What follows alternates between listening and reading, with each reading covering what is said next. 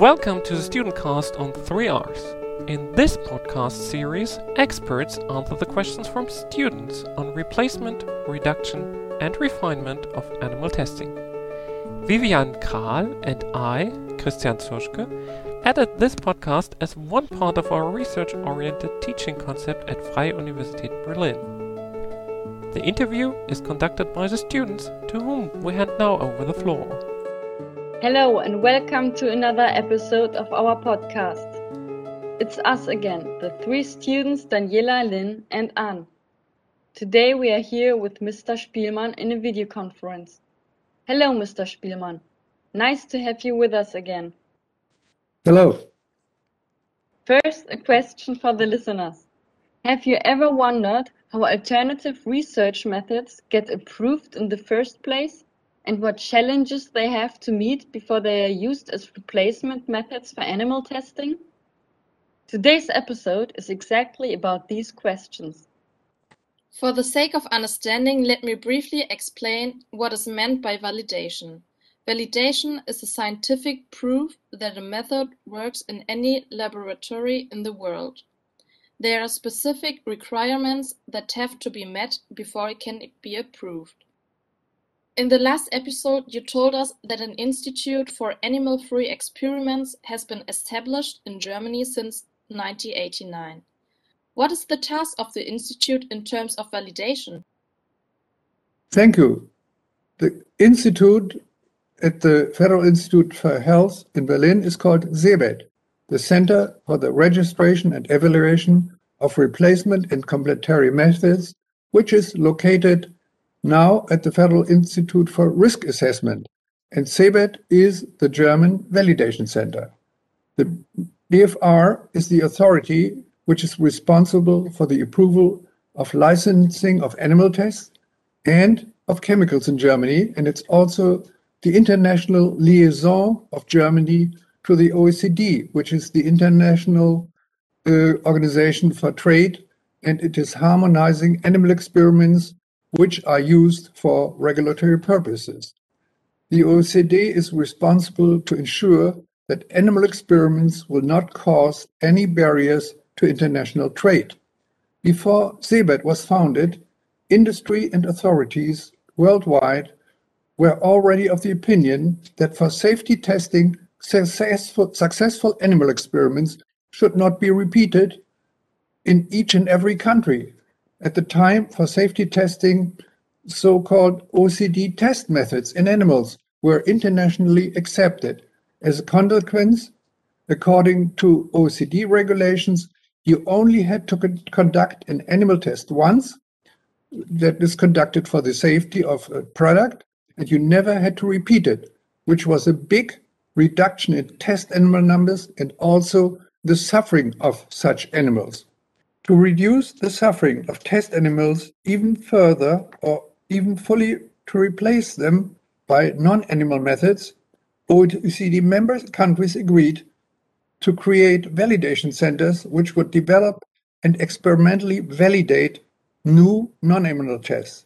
In 1989, ZEBET in Germany was established as the first national validation center and thereafter in 1991 the EU Commission established ECVAM, the European Centre for the Validation of Alternative Methods, at the Joint Research Centre of the European Commission in Ispra, Italy.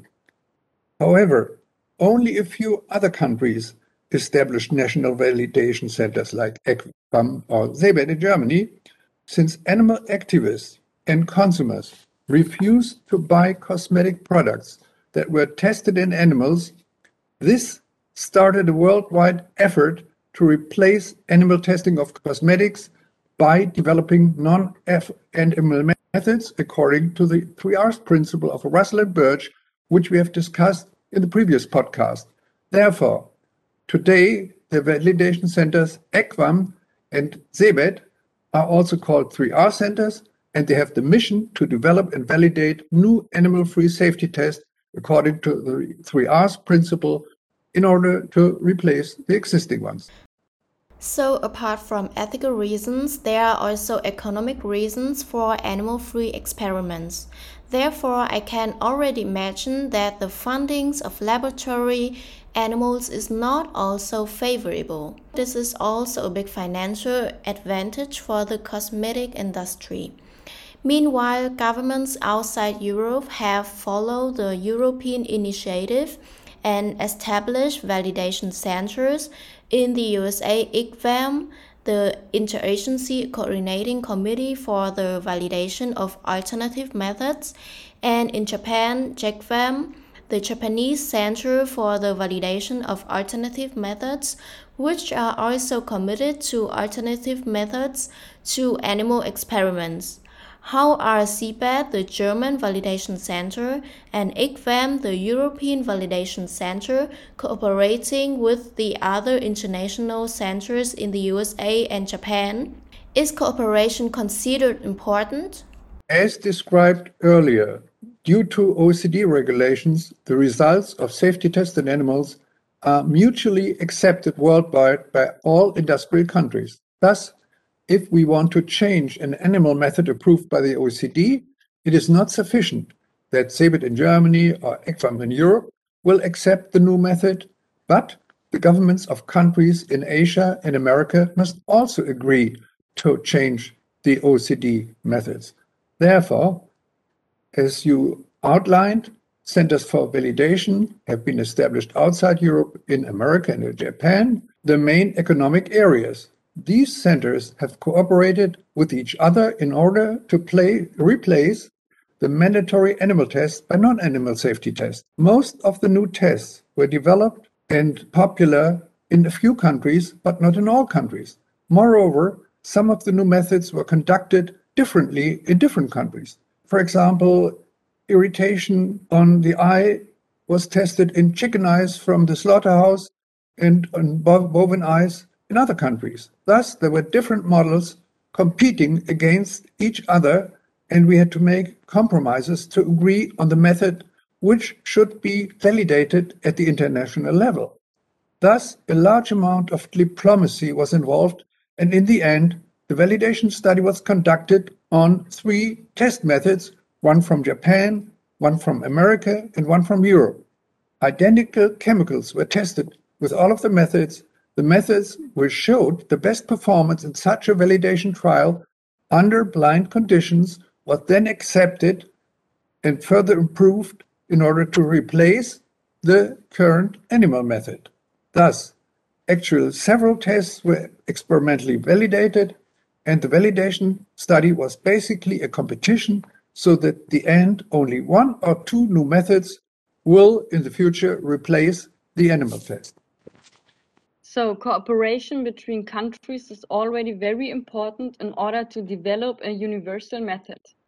During your validation studies, you have used a lot of methods for the detection of certain substances, which are intended to show whether the analytical instrument is suitable for testing these substances. Reproducibility often plays a major role here. What about the process of validation for alternative methods? What are the important parameters that have to be fulfilled in validation studies? When we develop a new test, this test must first of all be reproducible and provide the same result in every laboratory. And secondly, the results must also be suitable to replace the globally accepted animal test. That's why you have to consider two important points namely reproducibility of the results, and secondly, the cor correct predictivity of the effects observed to the human situation or to the results in animals. Therefore, we developed and proposed a new concept called prediction model, which is a mathematical method to convert the results obtained in the new non-animal test into the toxic effect that we see in humans. We furthermore agreed that the validation study must show that a new test method will allow to distinguish between substances that have very strong or very weak effects in humans in the same way as the current animal tests allow. Thus, the prediction model is usually part of the validation studies and it's a mathematically based calculation model that allows to convert the measured value a toxic to a toxic effect in humans. This will then allow industry and regulators to correctly classify and label according to the hazardous properties of the chemical or product. Thus, in the validation study, we do not only check if the result is reproducible, but also if the prediction is correct for humans. To do this, it is very important that for validation studies, substances are selected that are proven to have a strong or weak effect, and again, this should be done by independent international experts. It is also important that for the validation study, we do not just select an alcohol, let's say, or another chemical, but every participating laboratory will have to use exactly the same test substances containing the same additives, stabilizers, and impurities. Thus, the test chemicals must be completely identical and should be selected and distributed by independent expert, which will then or who will then distribute these test substances to all laboratories participating in this so-called inter-laboratory validation study or ring trial. So beside producibility is prediction also very important as a parameter which is demonstrated with the help of the prediction model. For example, it is useful to know whether the substance is toxic when exposed. As you said at the beginning, there's a lot of pressure from consumers and politicians to replace animal testing due to ethical reasons. Therefore, many validation studies for non-animal methods have been tested step by step to enable a complete replacement of in vivo testing.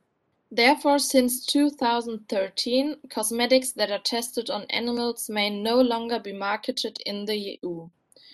Before the products can be put on the market, they are first tested for compatibility. For example, is strongly advised to avoid the sun directly when taking Perforate St. John's wort, otherwise reddening of the skin will occur. Can you explain this in the context of phototox?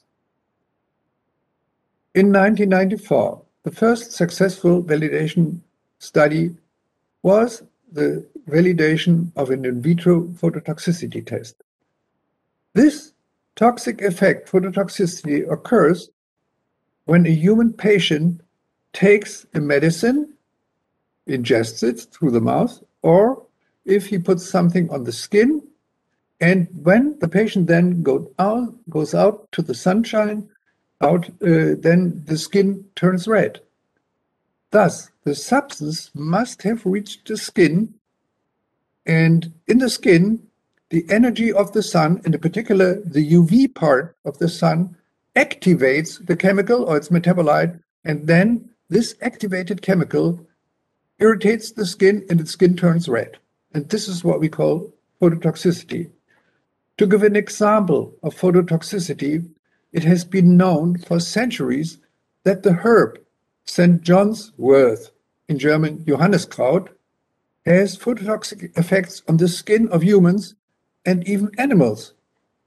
Cows, which eat such herb, which is yellow, yellow flower in the summer, they get redness of the skin when they are exposed to the sun. This example shows then phototoxic chemicals are accumulating in the skin. They can be activated by UV light, in particular by the uh, sunlight, and become more toxic in this case more irritating to the skin. This is important in the context of validation and development of a replacement test because the mechanism of phototoxicity is simple and well understood and documented. You can therefore replicate this type of toxicity in culture cells, for example, simply by growing the cells and expose them to UV in a UV lamp and irradiate the cells. If you then add phototoxic substances to the cell culture, you'll see that the cells die when the dose of exposure to UV, UV light is increased. So you can study phototoxic effects in cells. The in vitro phototoxicity test is therefore a fairly simple test in which a mouse cell line, the 3T3 fibroblast cell line, is cultured under standard conditions. The test substances are added to the cultured cells and after irradiation with UV light, the inhibition of growth is determined. The evaluation of phototoxicity is straightforward since the cells are absorbing the red color, neutral red, and when they grow in the presence of neutral red, they are not harmed, and you can measure easily, see the cells grow. And now, if you then add substances that are phototoxic and expose them to UV light, the three, three, three cells will die. And you can see this that the by looking at the red uh, stained cells. This allows you to measure the phototoxic effect of test chemicals, the so-called validated 3T3 neutral red uptake in vitro phototoxicity test has been reproducible all over the world. In general, with a set of 20 test chemicals in laboratories in Japan, Europe, and America, the same results were obtained. Of course, this is only a limited number of substances that were tested, but in additional studies with more chemicals, again, the correct phototoxic properties were determined.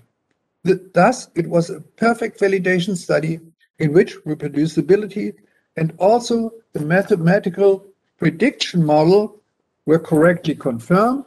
Therefore, this was the first non-animal test that was officially accepted by the OECD in 2004 as OET test guideline 432 in vitro 3T3 neutral red phototoxicity test. Can you explain why is the very first validation of 3T3 in general so important? The validation study with the 3T3 phototoxicity test is so important because it was successful, but it has also shown that the validation concept of the OECD, which includes not only reproducibility, but also predictivity to effects in humans and animals, is correct and can be done successfully all over the world. It, so uh, this was very encouraging to use the OECD validation concept also to validate other promising non-animal tests and to replace the current animal test. In this specific, specific case, however, I have to add that we found in our uh, studies that there is no reliable animal test for phototoxicity. And so we were very lucky. Number one, we developed a in vitro toxicity test that works in every lab of the world, and there is no animal test at all for this area. As a result, and this is quite unusual, the new non-animal in vitro phototoxicity test has immediately been used around the world for the classification of phototoxic chemicals and cosmetics in all countries, and even those that have so far not used non-animal tests, but always were relying on animals. So this two very important points that were reached by the success and achieved by the success of this first validation study. In any case, it is a great achievement that you came up with this idea. I can very well imagine that there's no better evidence for phototoxicity so far, since animal skins are often really hairy. This cell model was certainly a very good basis for more complicated models because it consists of a single cell line. Cosmetic products are also tested for skin intolerance, skin corrosion, or skin etching. Would you please briefly explain what is meant by corrosivity? Corrosivity is an irreversible damage, also called etching, in its destruction of the surface of the skin or the eye, and it leads to scars and even blindness on the eye. And there are several tests, so-called compatibility tests, in which you use or human organs or organ and tissues from operation. So you put, for example, to test for corrosivity and etching without animals, you can take skin from human operations and put something on the skin and then see and measure a toxic effect. If the effect is strong, we call it corrosive, and if it's severe, we call it irritating. For testing for corrosive chemicals, you need not even use human skin, but you start with measuring the pH value of the solubilized chemical, since strong acids and alkalis have very corrosive effects on skin and eye. Therefore, you put your chemical into a solution and start measuring the pHD, and you stop when the substance will act like an acid or base then you can label and classify it as corrosive. Thereafter, you have to estimate if any further testing on human skin or skin models is required. Another important question is whether the damage is reversible or irreversible, because for occupational health and also for a consumer, this safety is very important. It's important if the uh, scar a damage of the skin will heal and uh, it can be determined by extending the time of culture for a few days. So then it's a good way to recycle skin that would otherwise be discarded. The more complicated skin models must have certain similarities to human skin. Can you name the most important similarities that play a major role for the test? I had indicated that in the first test that we validated successfully, the in vitro phototoxicity test, we were able to use a standard simple fibroblast tissue cell line that can be cultured in every laboratory. This is also true for human skin obtained from surgery. It can also easily be cultured in, in laboratories without much effort. As you can imagine, the situation is more complicated with human skin models, since skin has different layers of tissue. On top is the so-called epidermis, which consists of keratinocytes. This is the uppermost layer of skin. Underneath, there's connective tissue, and further below, there are blood vessels. For toxicity testing, we don't need very complex models, which means we are actually only using two tissue components, the top layer, the keratinocytes, and a fibroblast layer underneath. Such models can easily be cultivated under standard conditions in liquid culture media. Quite surprisingly, it turned out that when you raise this cultured two cell layer to, to the air, we call it air lifting. It gets contact with air it will spontaneously start to form horny layer of the upper layer of the keratinocytes, just like in normal human skin. Thus, you need not do any special tricks, just have a good culture medium. The important fact is that the top layer then is wedged together since the horny cells, the top layer, grow into each other and let nothing get through. This is exactly what happens in human skin in vivo. Therefore, it's a perfect model for toxicity testing on human skin.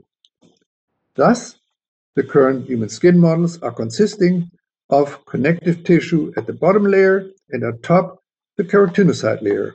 The good news is that if you do not just cultivate the skin in a dish, but continuously maintain a change of the liquid culture you can grow human skin models for as long as one month.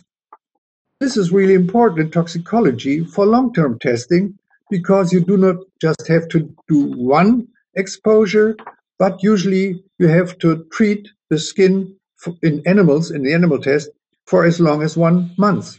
That means if you cultivate human skin models correctly in the appropriate culture media, you can cultivate them, wait them for 28 days over a whole month, which is required legally as repeated dose toxicity testing. This is a big advantage that one can culture skin models in several laboratories. Furthermore, these models are actually easy to build. So can we also use human skin models for tests, specifically the phototoxicity? One can also use human skin models for phototoxicity testing. Testing on human skin is most probably more predictive for humans than the 3T3 neutral red phototoxicity test, which I described and which is validated, which only has a single fibroblast layer, and human skin, which is exposed to sun, is keratinized with a horny cell layer on top, which we have in human skin models. So they may even provide better results than uh, the simple 3T3 phototox test. Compared to other tissues of the human body, skin is still a fairly simple model, and skin corrosion and irritation can be tested with an in vitro human skin model formed by two layers. In a similar manner, in vitro models for eye irritation and corrosion testing can be constructed by two layers Uh, the fibroblast layer at the bottom, and on top, a layer that consists of human cornea cells. The cornea forms the outer layer of the skin, and the cells there are used then in these models. Using such human in vitro cornea model, a large number of chemicals has been tested for eye irritation. This in vitro cornea model has replaced the terrible Draize test on the rabbit eyes, and it has also replaced testing for eye irritation on organs from which are eyes in this case, eyes from the slaughterhouse from different animals like chicken or cows. So they only use the two-layered cornea model now for eye irritation testing. Skin models are very advan advantageous. Okay. Skin models are very advantageous because on the one hand they are easy to produce and as you mentioned they have a longer shelf life which is good for tests that take several days. The developed replacement methods must be able to demonstrate similarity with in vivo models. How difficult is this step? What problems are often encountered when comparing these similarities? Yes, it's a very important problem that we are facing in validation studies, how to compare the results obtained in non-animal methods with the toxic effects observed in humans. I indicated that we are using mathematical models to calculate the correlation between the result in the non-animal method and the effects observed in humans or animals. Here we realized that the data that we get from animals that are reported are not as good as we thought.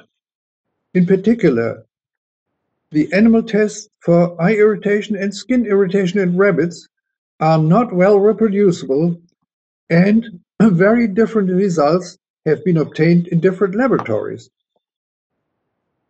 This was already reported in the USA in a study 50 years ago in which twenty experienced laboratories participated. They analyzed the results obtained with the Draize eye test in rabbits for eye irritation. They reported that among 20 participating laboratories, one of the test chemicals was classified as a completely non-irritating one and by another one as a severely irritating chemical. This means that the animal tests that we have used in toxicity testing so far are poorly reproducible and the prediction for human is very poor and they don't really protect us as they should. If we consider the toxicity studies in animals as our gold standards in toxicology and compare it with non-animal methods, we have to realize that the new methods will never be as poorly reproducible as animal tests. So, if the animal methods are so bad to be the gold standard, are there enough data from tests which are based on human data? For calculating the prediction of non-animal methods to human should take data from human patients. Substances that have severe toxic effects are actually prohibited to be tested in humans. However, clinical studies based on experience in human patients are quite often available. This was fortunately true for phototoxicity and also for irritation, and moreover, good animal data were quite often not available, but very good data from humans. Thus, we decided to calculate comparison of the predictive power of non-animal tests whenever possible in comparison to human data and not to animal studies. This was a major problem for many international government authorities because they are still using animal data and only animal data. That's when we learned how bad testing in animals actually was, even though it may have saved humans from, from contact with hazardous chemicals to the eye and skin. In conclusion, the non-animal methods are both scientific superior and ethically more acceptable than animal tests, and therefore they are the methods of the future. Well, it is not only difficult to develop a non animal method, but the difficulty is also to find a so called gold standard for these methods. But we think that animal free research is on a good way, and as you said, the future belongs to them. Thank you very much, Mr. Spielmann, for taking the time for us today. Like always, it was a very great and informative talk. Dear listeners, on that note, I will give a brief summary of our conversation today. Today, we learn about the early days of 3R centers and how they have developed over time. We also learned that a close cooperation of these centers of the many countries around the world is really important for the further development of the non-animal methods. Not to forget is the very first success story of phototoxicity. It was a very important basis for the much more complicated models that we will learn about in the next episodes. In the next episode, we will talk about disease models, how they are built, and what models have been successfully developed so far. Thank you for listening. See you next time. Bye. This podcast is part of 3R's InfoHub, the platform for media on replacement, reduction, and refinement of animal testing.